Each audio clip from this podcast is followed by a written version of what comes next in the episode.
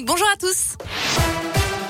Et on commence par le trafic. Ça bouchonne un peu au niveau du tunnel sous Fourvière en direction de Marseille. Et puis je rappelle que plusieurs départementales sont fermées dans l'Ain à cause des fortes pluies. L'Isère est aussi touchée. Prudence donc sur les routes. Et puis si vous prenez la direction des Alpes, la Savoie et la Haute-Savoie sont en vigilance orange pour des risques d'avalanche. Les sorties en montagne sont fortement déconseillées.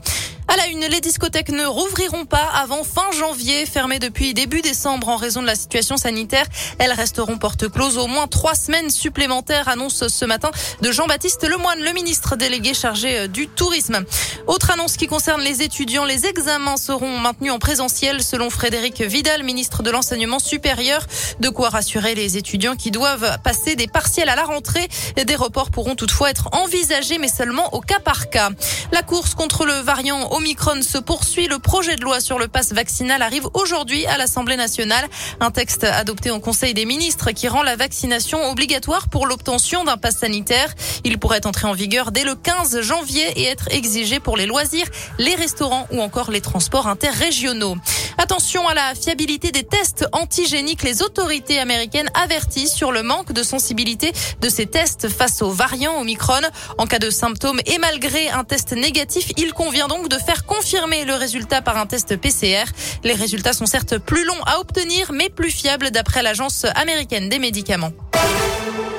Un homme de 71 ans retrouvé inanimé en pleine rue à Craponne. Les secours se sont rendus sur place, mais n'ont pas pu euh, constater, n'ont pu constater que le décès de la victime qui se trouvait sur un trottoir. Une enquête est en cours pour déterminer les causes de sa mort. Ils ont été contrôlés en très grand excès de vitesse à Saint-Genis-Laval. Les gendarmes postés sur l'A450 le lendemain de Noël ont arrêté un premier véhicule qui roulait à 179 km heure au lieu des 90 autorisés. 20 minutes plus tard, un autre automobiliste a été contrôlé sur le même axe à 144 km heure.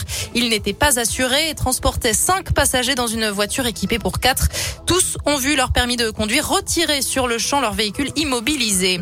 Du sport, un mot de basket et le coup d'envoi du All-Star Game ce soir, la grande fête de fin d'année du basket français qui réunira 16 000 spectateurs à Paris-Bercy pour un show toujours spectaculaire.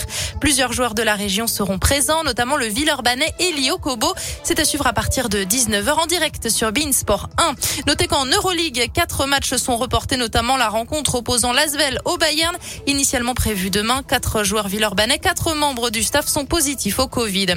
Allez, on termine ce journal au Canada, un couple a fait preuve d'une belle générosité après avoir gagné pas moins de 500 000 dollars à la loterie. Ces restaurateurs ont décidé bien tout simplement d'en faire profiter leurs salariés en leur offrant une prime exceptionnelle en cette fin d'année. Voilà, belle générosité, euh, ça se passe au Canada.